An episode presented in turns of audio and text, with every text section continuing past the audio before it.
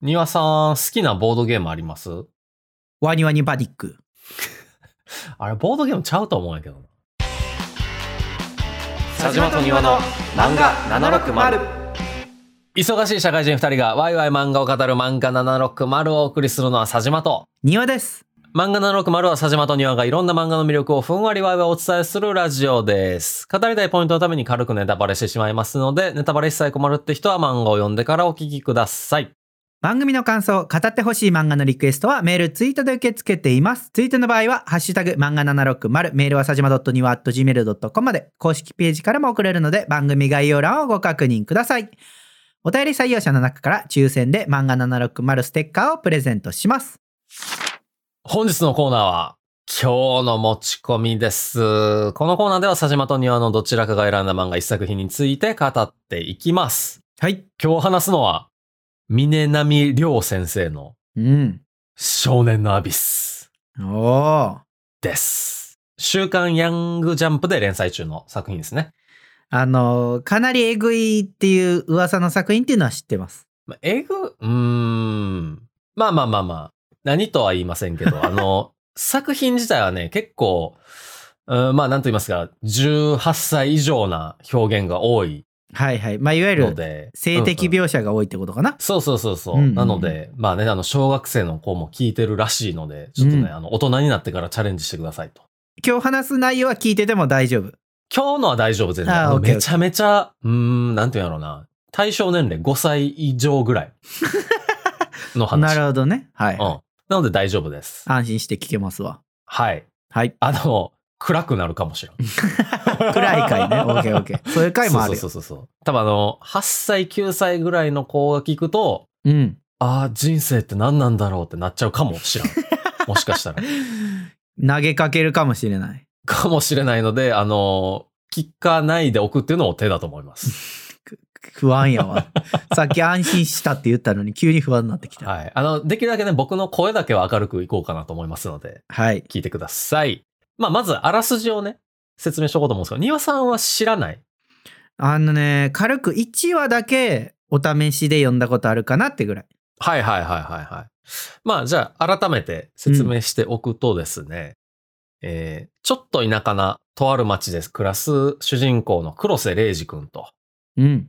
のがいます。あの黒瀬、あ、玲二君は高校生で、うん。ただ家にも学校にも居場所はなくて、で、幼馴染みの峯岸源にはいびられ、パシられっていう毎日を、ただただこう、ああもういいやって諦めて耐えていたっていううん。まあ、ここでかなり暗いんですけど、あの、そんなレイジの前にですね、まあ、レイジの推しであるアイドルの青江なぎさんが現れるんですね。おおっうと。急に。そうそうそう。で、このレイジの、このなんか心の穴みたいなのを見抜いた青江なぎが、レイジの人生を変える提案を持ちかけるっていう。うーんなんかね、あまあ、僕は1話読んだからなんとなくテイストが分かってるんですけ おうど。おうおうおう今までのあらすじ聞いた感じではこの後の展開によってはラブコメもありえるような紹介文やなって思うんですけど ねあ、そうね。そういう風にした。そういうふうにしたんやまあね、まあ、もしかしたら8歳、9歳ぐらいの子聞いてるかもしらんから、うんしたんやけど、うんうん僕実はね、これ知り合いに勧められて、えっとね、半年ぐらい前かな。うんもうちょい手前かもしれないですけど、ぐらいに2巻だけ読んでたんですよ。うんうんで、えー今は6巻まで出てて、12月の17日に7巻が出るっていう、うんおーちょっとタイムリーなタイミングなんですけど、はいはいまあその2巻だけ読んで、えっとね、僕そっから全くページめくってなかったんですけど、うんなんでかっていうとですね、この少年のアビス、うんこのね、いろんなキャラの深淵、まあ、アビスですよね。アビスなのね アビスっていうか、アビスですよね。いや知らんけどさ 腹立つななんか を、こう、覗いていく物語なんですよ。なるほどねで、なんかね、もう、それがめちゃめちゃ重たくて、うーんすごい、なんていうのかな、悲惨すぎるんじゃなくて、うん結構こう、僕らも直面しがちなんか、ふとこう、ああ、俺今何やってんねやろな、みたいなさ、うーん人生において、まあ、はいはないきにしもあらずなわけじゃないですか、生きてたら。 まあそうですねそこにね、なんか絶妙に近いアベースなわけ ですよ。いや、腹立つな、2回目。はいは なわけですよいね。はで、なんかそ、そこのね、なんかこう、僕もこう、深淵に引きずり込まれる感じい。うんうんうん。、が、ちょっとなんかその当時としては、あの、重すぎたんで、うん。自分の気持ちを整理するためにも、時間が欲しかったから若干時間を空けてたっていう。 なんか、そこまで言われると結構怖くなってきたけど、聞くの。そう、そこで、ちょっとコアなるんかもしんないですけど、うん。これ僕がまあ、改めて読み始めたきっかけでもあるんですけど、その同じくしあの、進めてきてくれてた知り合いがですね、はい。 4巻がやばいと。あこれあの前、バトルグラウンドワーカーズでも似たようなこと言うたけど、あ。うん。 4巻がとにかくやばいと。 何やねん、やばいってよ。っていう話を うん。聞き、大体さ、そう、やばいの意味が全然違うでしょ。いや、やばいにいろんな意味あるから別に違うことはないよ。やばいのよ、とりあえず。嫌なやばさやねんな、それ多 分。 いや、これはバトルグラウンドワーカーズの時と同じようなな衝撃の展開みたいな感じなのかな。えへーなるほど。ーみたいなのがある。っはいはいはい。気になるやん。ていうので、あの、読めと言われて読んだ結果、もう6巻までちゃんと読んできましたと。 はい。でまあちょっとね、この新刊が発売される直前で、まあ僕もね、うんうんかなりワクワクしてるので、うん。今回はね、まあ、少年のアビスのね、こう魅力を、まあ、特にこう、庭さんみたいに読んだことない人にはいは伝えられたらええなと。い。うん。ただまあね、あの、次に来る漫画大賞の上位に入ってた、11位とかやったかなうんうんコミックス部門の。うん。うん。なのでまあ、今更かもしんないんですけど、まあちょっと改めてうん、僕の口から説明したいなという。結構ね漫画読んでる人やとタイトル知ってるわーっていう人多いけど、読んだことないっていう人多い気がするのでありがあ、たいかほんもまに。うんあちょっと僕ね、あの、ほったらかしにしてると、こう、どんどんマイナーな作品を、に行きがちなんで、うんメジャーなやつも言っとこうと。はいはいはいいうことで少年のアビスを持ってきました。で、今日ね、話したいテーマが、うんもはやオセロ。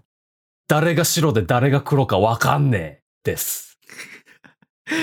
なんかいろんなこと言いたい気もするけ どいろんなこと言いたい気がするけどあえて言うならうん。白か黒で答えろという難題を突きつけられてるわけですね。まあ、人間ってさ、白か黒かで、なんか判断できるわけじゃないんやけどね。グレーゾーンが存在しますから。そうそう、やっぱグレーなとこあるから、みん な。やねんけど、あグレーとかじゃなくて、まあまあいいや、ちょっと話 そう。 ちょっと話そう。あかん、ちょっとあ。。説明省いたな行くわ、本題に。うん。まずね、こう主人公以外の話をしていくとですね。あ、主人公以外の話からいくんだあ、そうそうそうそうそう。なるほど。これ、この順番も意味があるから、ちょっとちゃんと聞いて。周りからね。そう、周りから、外堀から埋めていくとですね、うん。。えー主人公以外の、まあ、主要な人物っていううと、さっきも出てきました、アイドルの青江なぎ。うん。で、幼馴染のヤンキー、ゲン。別の幼馴染の女の子、えー、秋山咲子。まあ、こうれ、んちゃこちゃんって呼ばれてるんですけど。うんうんと、えー、レイジの担任の先生、えー、柴沢ゆり先生。うん。うんうんで、レイジの母親の優子うん。うん。と、えー、作家のエセモリ工作うん。あたりが、まあ、主要な人物。まあ、あと、はいはいあの、ちらほら、こう、出てきたりするんですけど、あの、レイジのお兄ちゃんとかおばあちゃんとか、はいはいはい。あと、チャコの両親とかね、なんかいろいろ出てくるんですけど、まあ、主要なのがこのあたり。ざくっと言うと、アイドルと幼馴染と先生と、親と作家って何なのこっちょ待 って待って急に今気づいたけど作家って何作家は作家よ。いやいやなんで作家さんがいいのかよう分からへんだけど いや、やっぱあの、小説とかでよくあるけど、なんか急にこう、田舎の町に作家がやってくるみたいなのあるかそうなんら。やそれはもう受け入れて。ああそういうもんなんや、 はい、それはあの、文学ではよくあるから。うんで、まあそのね、今文学みたいな話しましたけど、うんめちゃめちゃ王道を行くなら、うんアイドルは、まあまあいいやつ、うん白。ヤンキーは黒。で、うんうんうん先生は白みたいなさ、なんとなくフィクション作品とかやったらこういうキャラかなみたいな、ちょっと先入観というか、まあもうすでにこう、今までのね、いろんな作品で作り上げられてきたイメージみたいなのあるじゃないですかう。んうん、よくある立ち位置というかね。そうそうそうそう。う。うんで、まあ、作家はどっちにもなりやすいんかな。その悪いことしに来ることもあるし、その傍観者のこともあるし、みたういんな。うっんうん。ていう、まあ我々の読む、読み手側からすると先入観みたいなものがあるやん。はいはい、そうですね。やねんけど、うんまあでも最初そのね、先入観通りに進むっちゃ進むんですけど、うん。あの途中から、え、お前そういうやつやったんみたい な。ばっかり。まあ、僕らをいい意味で裏切ってくるというか。そうそうそうそうそう。もう白やと思ってたやつが、こう、黒って黒にひっくり返ってたりとか、まあうんその逆もあるわけですよ。黒やったと思ってたやつが白かったりとか、っえていうところらへんのね、このなんかパタパタ感が すごい。えパタパタ感って ない。パタパタ感がすごい。もう裏返ってる感ひっくりくるっくるひっくり返る。はいはいはい。もうすごいオセロやなっていう。うん。ただ、まあ今さっき挙げたほぼ全員がうん。。アビスの一面を、アビスの一面を持ってるわけですよあの、まあな、深淵というか暗い部分というかね。そうそうそう、はいはい底なしのね。うん。多分一巻に一回ぐらいかな。見開きのページいっぱい使って、バリバリ暗い感情を出してくる。はいはいはい。見のがある開んですきで仕留めに来る感じね。彼女をお借りしますの感じ よ。言うなれば。ああそういうことだよね。はい。このね、暗い感情っていうのがね、またなんかしんどくて、その主人公の暗い感情とかも、あの、まあ、あるんですが、その、なんか介護でとか、あの、おお兄ちゃんは引きこもりでとか、うんうんうんお母さんはお母さんで自分のことしか考えてなくてみたいなのとか、うん。あるんですけど、僕が一番心にぐさっときたのは、柴沢先生。はいはい。先生ね。うん。あの、毎年毎年同じことを教えてさ、みたいな。あであ、もなるほみどんね。な、どうせ私の言ったことなんて1ミリも覚えてなくてさ、はいはい。みたいな うん。のが、めっちゃ心にきた。先生とこう仲良かったりとかしたから、僕は。はいはいはい。そうね。なんか余計こうなんかぐさっときて、うん。いやーってなって、うん。まあそういうね、なんかこう暗い部分みたいなのが垂れ流しでくるんで、うん。まあこういう部分がね、ちょっとなんかね、胃もたれすんなぁと思ってたんですけど、はいはいはいはい。今はもう病みつきです。それさ、佐島さん、ラーメン二郎食ってる人と同 じ 回答やと思うんだけど。そうそうそうそうそう、最初はうってなっててんけど、どんどんなんか、あ、これ食わんと生きていかれへんわ、みたいな感じになってきた、も もう体が蝕まれてるやん。 う。えーいや、違う、蝕まれてるんじゃないですよ。適応したんですよ。適応者、なるほどね。うん、そうそうそうそうそう。もう少年のアビスをこう摂取せえへんと生きていかれへん体になったんだ それは蝕まれてるって言ってるね。 いや、適応したんやって、だから、なあ、はい。こっちが。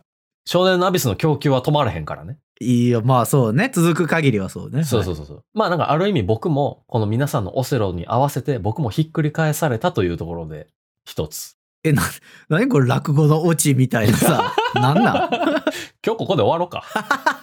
お後がよろしいよでっ て。お後がよろしいよねというところ で。終わりましょうかい。や、ちょっと物足りがさすがに次行ってくだ さあのー、ほんでね、い。うん。まああの主人公さっき省いたんですけど、あえて。うんうんうんいよいよ、レイジの話ですよ、主人公。はいはいはい。レイジがですね、まあ最初はもうその人生を諦めてるというか、うん。まああの、さっき話に出てきた幼馴染のゲンうん、が、父親が建設会社っぽい何かをやっていて、はいはい、会社をね。そう。まあでも、いろいろね、牛耳ってるわけですよ。うんうんうんうん。で、まあそのゲンがいいつか後を継いで、ゲンが王様になるこの町で、俺はずっと生きもせず死にもせず、ただただ生き延びていくんだみたいな、うん。もう諦めてるわけですよね、人生を。うんうんうんまあなんていうんやろうな、この町から出ていくこともできひんし、家族もいるからっうん。うん。ていうので、こう、いわゆるフィクション作品でよく描かれる、こう、田舎の嫌なところみたいな、はいはい。なんとなくわかりますわ。ねなんかみたいなのがあって、まあ実際こういうことが、あの、あるケースってかなり珍しいとは思うんですけど、うんそういう嫌なところみたいなのがすごい描かれていて、うん。まあ、黒いよね、最初ね。はいはい。レイジは最初黒いってことね。黒いんですよ。はいはい。ただ、うんただですよ。たまたまね、パッとコンビニに入ったら、うん。 なぜかそこの店員さんが青柳になってると。まあこれも、えって感じやけど、はい は いそ。うそうそう。なぜか憧れのアイドルが店員さんやってるぞと。はいはい。えーってなるわけですよね。うん。で、しかもちょっとなんかね、まあ話したりとか、こう、仲良くなるんですよね。うんうんうん。そこでまあちょっと白くなる。あ、俺なんか生きててよかったかもな、なるわけですよ。はいはい。でもいろいろあって、死のうってなる。早い な早いないや、もうそのギリギリに立ってるのよ、レイジは。いいちなみにね、このレイジが住んでる町には、なんていうのかな、いわくつきというか、まあ、あの、ただただ自殺の名所になっている、うんうん上司が淵っていう、うん。でも名前がやばいやん。まあ昔ね、その上司したっていうはいはいはい。のがなんかあるんですよね、なんか伝説が。で、まあそこの場所があって、うん。まあそこで死のうみたいな。うんうんうん。黒くなったね、急にね。なんでちょっと優しい口調だね。いや、ちょっとあの、僕の口調だけでもちょっと明るめにしようと思っ て。なるほ ど。はい。で、ま、またこの、これからいろいろあって、ああ、助けてもらおうってなるんですよ。うん。白くなったね。うんうんで、まあ、それ以降もね、あの、黒くなったり白くなったりをひっくりか、もう、繰り返すんですよ。うん。はいとにはかい。なんでかっていうと、周りがくるくる変わるからなんですよ ね。まあ周りの環境に左右されちゃうってことね。そうそうそうそうそう。はいはいやっぱあの、すごい危ないラインに立ってるから、こううんちょっとどっちかに引かれるとそっちに行っちゃうのよ。はいはい、そうね。だから主人公が、なんていうのかな、なんかある意味そんなにめちゃめちゃ軸があるわけじゃなくて、うん。なんかいわゆるザ主人公という感じじゃなくて、本当に周りのキャラが強烈すぎてそっちに引っ張られるんですよね。うん。そこがなんか見ていてすごい危ういし、なんかいいバランスの上に成り立ってるから、うん。レイジ頑張れってなったりとかするっていう、っはい。ていう話なんですけど、はいはいまはあ、い。そこがね、この作品自体の一番面白いところというか魅力でもあるんですけど、うんうんうんやっぱね、その中ではい。最強のキャラというか、最強のキャラ。なんていうの、不動のキャラというか、うん。がね、先ほど話に出てきました。柴沢先生。先生ね。生徒には柴ちゃん先生って呼ばれてるんですけど、うん。オセロで言えばですね、絶対不動の角ってあるわけじゃないですか。まあ角取ったら強いと言われますわね。そうそうそう。しかも角ってひっくり返らないじゃないですか。うんうん。少年のアビスのオセロにおける角がですね、この柴沢先生こと柴ちゃん先生なわけですよ。うんどう、どういうことなんですかあの、まあ、白いか黒いかはね、ぜひこう読んで、あの、判断していただきたいわけなんですけど、うん。揺るぎねえんだわ。とにかく。なんや、揺るぎねえって。これな、あのどっち、白いか黒いかどっちか言っちゃうと、まあなんか面白くなくなっちゃうんですけど、はいはいやっぱね、もう不動なわけですよ。もうんうう、んとにかく。うん。ね、もう最初、ほんまの最初は、モブキャラかなと思ってたぐらいになったんですよ。はい、はい。存。在感的にも。うん。多分あの、庭さんが読んだとこでも出てきてると思うんですけど、はい。ほんまに多分、さっと流されてるキャラ。ええ一巻ですよね。い、いや読ん、だの。 1話ぐらい、一話か1話、2話ぐらいちゃうかな。はいはいはい。1話にはでもさらっと出てきてる、多うー分。ん。最初の進路どうすんのみたいな。うんうんうんで、聞いてきても、さらっと流れる、あ、高校やし、まあうん先生おるよね、ぐらいのうん。うんうん。 感じで流されてたんやけど、いつの間にかメイン中のメインになってるって いう、おうなんならこのアイドル青柳を差し置いてメイン中のメインになってるっていう、この、へえでもね、今ね、佐島さんの話聞いてて、僕どっかでこの少年のアビスの、なんていうか盛り上がってるページっていうかシーンをどっかで見た気がするんですよね。はいはいはいはいはい。見た気がするわ、この先生。いや、あー、いや、よくないな、そのコマだけ見ちゃうのよくないよでな。も、はっきりは覚えてない。はっきりは覚えてないけど、なるほどね。あー、でもこいつやばいなっていうの。いやいやいやいやいや。そうね。やばさがやっぱこの白いやばさなのか黒いやばさなのかっていうのは、まあわかんないでしょ。ちょっとコマだけ見てるんやけいや、ど。もう佐島さんの今までの説明で さ、大体わかるやろ。いや、そんなことないよ。ぼかしてるよ、もう。ここに来てめちゃめちゃ白い方やったらやばいけどな。白いよ。多分。よどんでんな。わからん。白いところも黒いところもあるのが人間やから。はいはいはい。うん。まあでもね、この、まあ角っこってさ、目立たんちゃ目立たへんのに、なんか不動やし、後々になってめっちゃ生きてくる感じ、めっちゃオセロやなっていう感じがするよ。なるほどね。で、まあちなみにね、そのあの、勧めてくれた人と、はいはい。あ、読んだ、読みましたっていう話で、ちょっと盛り上がったのが、うんやっぱこのね、しばちゃん先生の話で、うんまあでもこれ別に白い黒いとかっていう話じゃなくて、ああのね、なんていうのめっちゃ細、まあ、伏線っていうか、設定回収みたいなうん。ところがあって、うん。この先生、庭さん多分読んでるとこやと出てないかもしれないですけど、うん。この先生ね、元国体の卓球選手なんですよ。ほで、今は教師をやってるっていうう。はいはい。話がちらっと出てるんですけど、2巻やったかな、多分。うん。で出てるんですけど、その設定を忘れた頃に、うんあ、の、卓球のこう練習をしてるシーンがあるんですよね。うんうん。千葉ちゃん先生が。しばちゃん先生が。はいはい。その、なんか私教師だから頑張らなきゃみたいなので、こう、ちょっとあの、気合い入れるために卓球の練習してるみたいなうん。シーンがあるんですけど、その直後にですね、例のヤンキー、ゲンと対峙するわけですよ。ほしばちゃん先生が。う。はいはい。で、そこで、ゲンがね、下段キックを繰り出すわけですよ。おそれを颯爽とかわすしばちゃん先生。お。あら。これがね、亀田光輝さんの卓球トレーニングを彷彿とさせるね。うん。卓球の球見えるんやったら、ヤンキーのキック避けれるやろっていう、うんうんうん。この伏線回収。っていうかなんか卓球選手の設定、ここでしか生きてへんくないっていう、この設定の綺麗さ。いい加減にしろよ。え、なんでなんなんでそんなこと言うのいや、関係ないやろ。いやいや、だって卓球である必要ないやん。まだ。わからん。今後もしかしたら出てくるのかもしれないですけどね。うん。ピンポン玉くらいの何かをどこかに正確に入れないと世界が終わってしまうみたいなタイミングがもしかしたらあるんかもしれん。そんな設定ないけどさ、そんななんかテレビ番組でみたいなさ、 企画ないけど。ないけどって知らんやろでも読んでへんやろ、庭さん。ないやろ。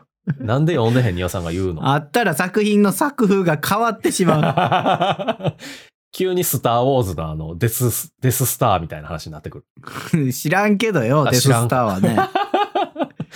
まあっていうね、うん。そういうなんか細かいせ伏線の回収とかがあるんですけど、伏線じゃないねんな、これ多設分な。定回収、設定回収かな。定ちゃういなやでも。ね、これは確かにその僕とその知り合いで盛り上がっただけで、はいはい。ザ伏線じゃないかもしれないんですけど、うん。あの、ただここ以外にもね、結構なんていうの、その言葉の端々に伏線っぽいのが結構散りばめられてるんですよね。最初の方から。うんうんあれ、これ、真意で言ってるわけじゃないなとか、うん。うん。誰かが誰かに会ってるのが、読んでる側はこういう風に思ってるんやけど、なんか違う意味があるんやろうな、みたいなのが結構散りばめられてて、そこの回収がね、すごい面白い。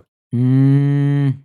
あ、なるほあどねれそうやったんやとか、はいはいはい。あ、なんかすげえ意味深なこと言ってたけど、あれ、そういう意味やったみたいなのが、う結構わあー、るなんか知らへんから、佐島さんだけ今楽しんでんな。いや、もうこれはね、いつもの匂わせ会じゃないですけど、いやでもさっきの卓球の話で結構引き込めたと思うんやけどな、いや、読者を。卓球の話どうでもいいな、マジで。いやいやいやいや、でもなんか亀田光輝さんのインタビューとか見てるとあんまりトレーニング意味なかったみたいなこともなんか言ってたりしたっぽく て、あれって思ったけそど。んなこと言ってしまってるんや。いやでも卓球の球よりパンチとかキックの方が遅いでしょ。まあ、そうね。卓球の球の方が最高速度は速いかもしれん。そうでしょ、うんしかもなんかこう、フットワーク大事やん。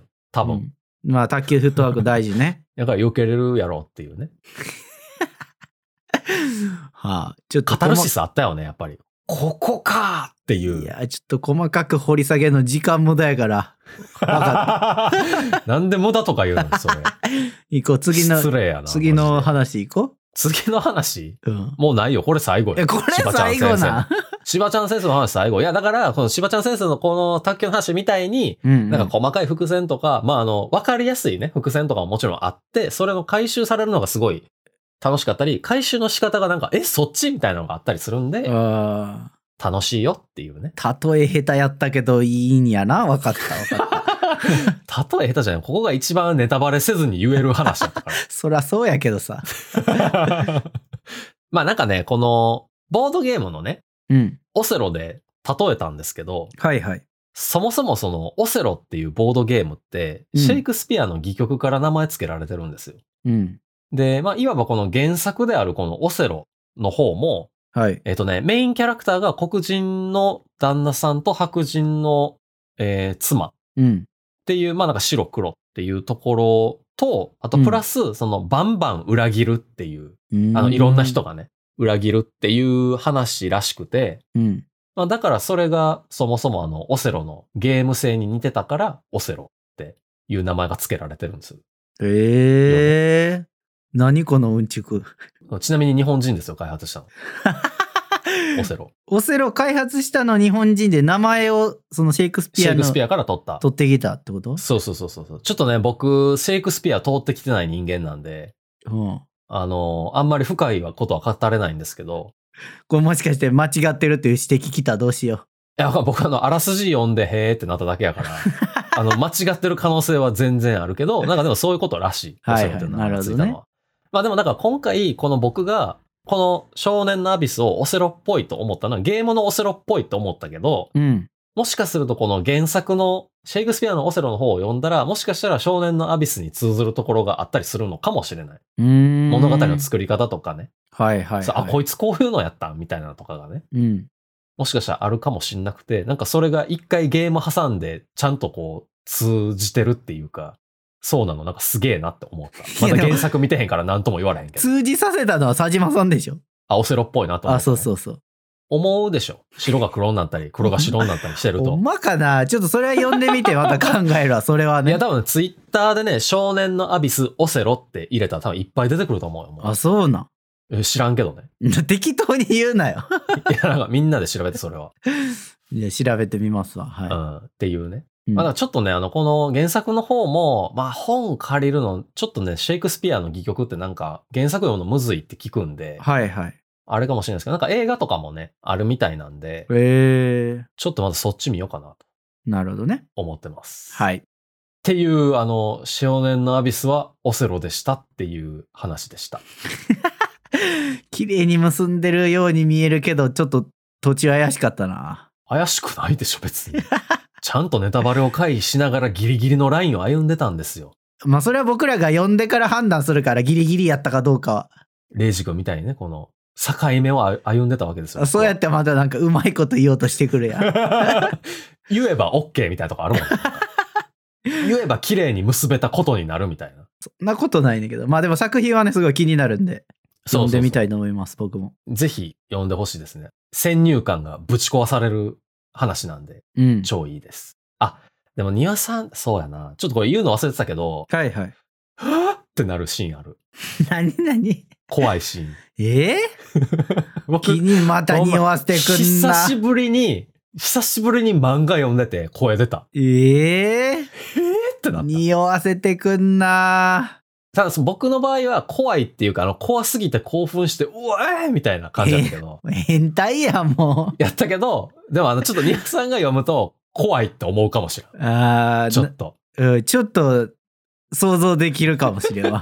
ちょっとよそれ読んでみて考えよあーう。検証しよあの、マジでね、あの、不意に来るから気をつけてね。う。わかりました。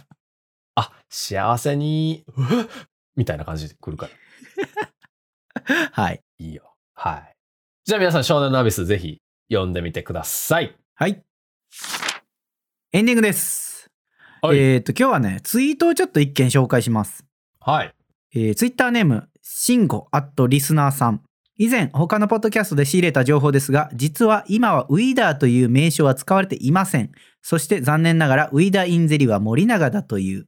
えっ、と、ウィーダーの E は大きい E みたいですね。というツイートをいただいておりまして、はいはいはい。えっ、と、これがですね、青の箱の回についてのツイートなんですよね。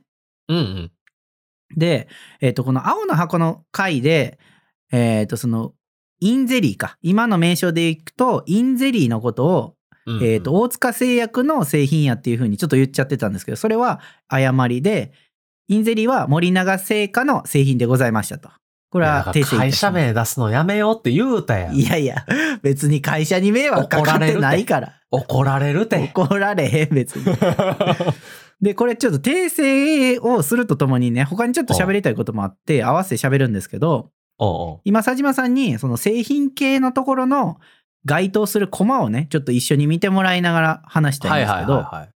今言ってたインゼリーは、えっ、と、第2話の扉絵で、えっ、と、かのちなつ先輩が加えてるんですよ。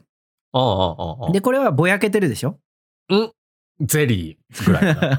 そう、はっきりわかんないのよ。おうおうおうで、他の、えっ、と、コットカットとか、うん。あとタリーズとかも、まあ、これははっきり書いてあるね。あそうそうコットって。コットカットはあのキットカットじゃないからはっきり書いてあるんですけどうんうん。あと扉絵になってるタリーズかなはいはいはい。これタリーズも、まあ、タリーズといえばタリーズやけどはっきりタリーズって言い切れるわけじゃないかなぐらいのタリーズのロゴを知ってたらタリーズかなって思うぐらいの。そうそうそうまあそんな感じなんですけうど、んうんあのインゼリーも含めてぼやかされてるものなんですようんうん。だから、えー、と森永製菓の製品は厳密にはぼやかされておりますはいはいはい。はい。で、ここが、まあ、ざくっと最初の訂正なんですけれども、次もう一個実は訂正がありましてですね、はい。あの、読み切りのスポーツドリンクもポカリやったっていう話をしたんですよね。あの、スポドリの粉が出てくるっていう話をしたんですはいはけどいはいはいはい、ごめんなさい、あの、これ、粉はポカリスエットの粉ではありませんでした。スポーツドリンクって書い てある。そうそう。まあ、いわゆるあの、なんて言うんだろう。スーパーとかで売ってる量販店系のブランドっ ぽい。スポドリね。 トップバリューとか。そうそうそうそう。おーなんですけれどもこれなんで勘違いしたかというとあうのん大事なシーンでポカリっていう単語がね実際出てくるんですよねこれも小松島さんに今見てもらってるんですけおーどおーおーおーなんで、まあ、勘違いしちゃったんですけど粉はポカリではありませんでしたはいはいはい。た、だポカリという単語は出てきておりますっていうまあちょっと情報の訂正でございましたとうんうんうんうんでここまでが一応訂正の2点だったんですけれどもちょっとね話してたところでもう一回気になって読んでみてあれってなったところがあったんでね喋りたいんですけどうん。その大塚製薬の製品はね多分ちゃんと描かれてるんですよ。はいはいはい。で、えー、と今12話の扉絵を佐島さんに見てもらってるんですけどここに、うんうんうんえポカリスエットとカロリーメイトがはっきり結構書かれてるんですよね。そうですね。名前ちゃんとし、視認できるというか。そうそうこれは間違いなく書いてああるだろうと。うんうんうんうん。でその後ろに映ってるシーブリーズデオドラントかなうんうんうんが映ってるんですけどシーブリーズはちょっとぼやけてる。まあちょっと奥の方にあるからね。うん、まあでもぼやかすんやったらあえて書く必要ないかなって思うんやけどいや、ボケじゃない。ボケを生かしてんじ ゃないなるほどね背景のボケをねそうそうそうそうそうそう。まあでもこれはちょっとボケててはっきり分からないんですようん。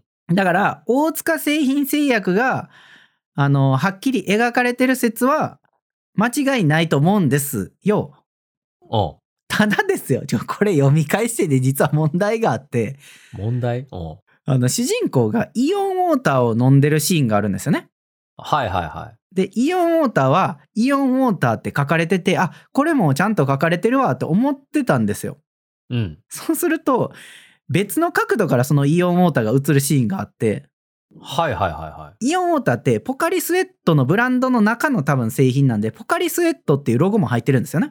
ああ、そうなんや。そうみたいなんですよ でそれを見るとあー。うん。浅島さんにもね今ちょっとコマを出したんですけど、うんあのピカリスエットって書いてあるんですよ はいはいはいはいはい。あれってなったんですよねこれああ。まあ、単純な誤植っていう可能性もあるけど。いやいやここのシーン結構拡大されてイオンウォーター映ってるんで誤色はないと思うんですよまあ、しかも製品の名前やしね。そうそうそう誤色したらそれこそ大塚製薬の人にめっちゃ怒られそうやなっていういや、僕らでも森永って言うてた文在でそんなこと言われへんけどね。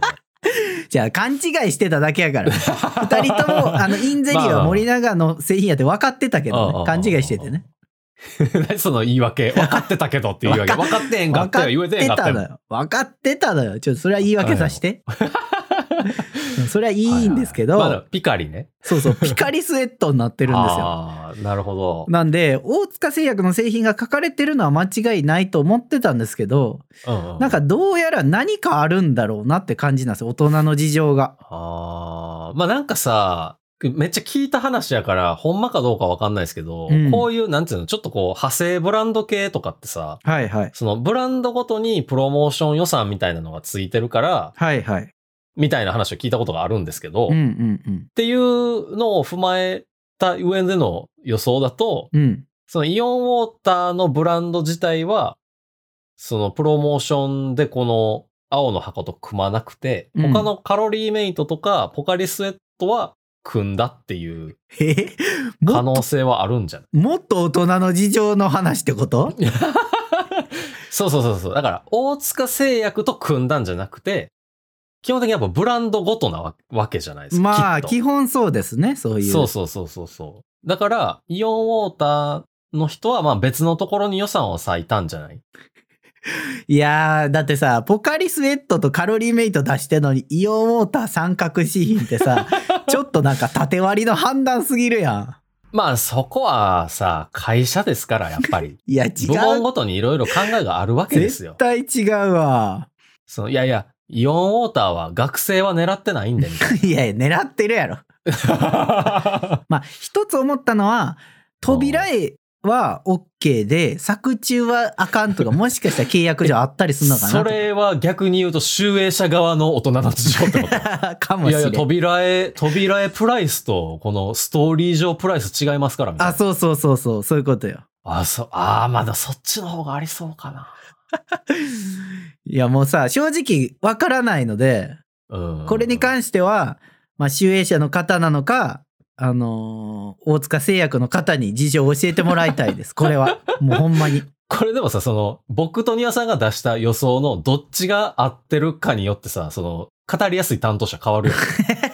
いい、いいよ。もう気まずい空気になっ ても喋り続けるからい。や、大塚製薬の人できてさ、いや、そこ、実はプライス違うかったんですよねって言ったら、なんか、愚痴みたいになるやん。ああ、そうだったんですね。逆に集英社の人が、いや、ちょっとイオンウォーターの担当者の方が、みたいになったらさ、それはそれでなんか若干ね、角立つで しいいや、盛り上げていくよ、そういうとょ こ。盛り上がる、僕ら盛り上がるけど、担当者絶対盛り下がるやん。はいまあ、そういうね、ちょっと発見があったんで、はいはいはい。あの、大塚製薬の製品が多分書かれてるだろうっていうのは合ってると思うんですけあどあ、ちょっと謎が残ってしまったというところで、はい。まあ、ここはなんか、もし知ってる人いたら教えてほしいか、まあ、担当者の人にツイートとかで教えてもらえると助かるなという感じですね。そんなポロッと出せる情報なんかな、これ。いやー、ちょっと大人の事情やったら、ちょっと打ち合わせでも構いません。最悪僕らにこっそり教えてもらうだけでもいいですから。ああ、そうそう、教えてほしい。なんか間違った情報を発信するよりは、正しい情報を入れてもらった上で、その情報に蓋をするっていうね。やばいな、なんか、フェイクニュース流しますけど、みたいな、こう、すげえ嫌な感じするな。いや、長さえ、おほんまのこと教えてもらったら、もう、やいや言わへん。黙るから。言わへん。蓋をするんだよ。真実を知れればもう。そうそうそう。っていう、あーあの、情報の訂正とね、あの、謎をはいはい皆さんにお伝えしようと思って、ここで挟ませていただきました。もうなんか、究極解明って言ってたのに完全に袋小路突っ込んでる よな。いいのよ。みんなで解いてい こう。いいの。庭のもう観察眼が光りましたみたいな言ってたのに。皆さん、あの、ツイートとかありがとうございます。これからもよろしくお願いしま すそう。ですね。あの、僕らもあの、ファクトチェックちゃんとするようにします。はい、気をつけます。はい。えー、漫画760は Spotify や Podcast で毎週水曜18時頃に更新しています。年に一度のポッドキャストアワード、ジャパンポッドキャストアワーズリスナーズチョイスのリスナー投票もお願いします。詳しくは概要欄をご確認ください。ではまた来週。バイバイ。バイバイ。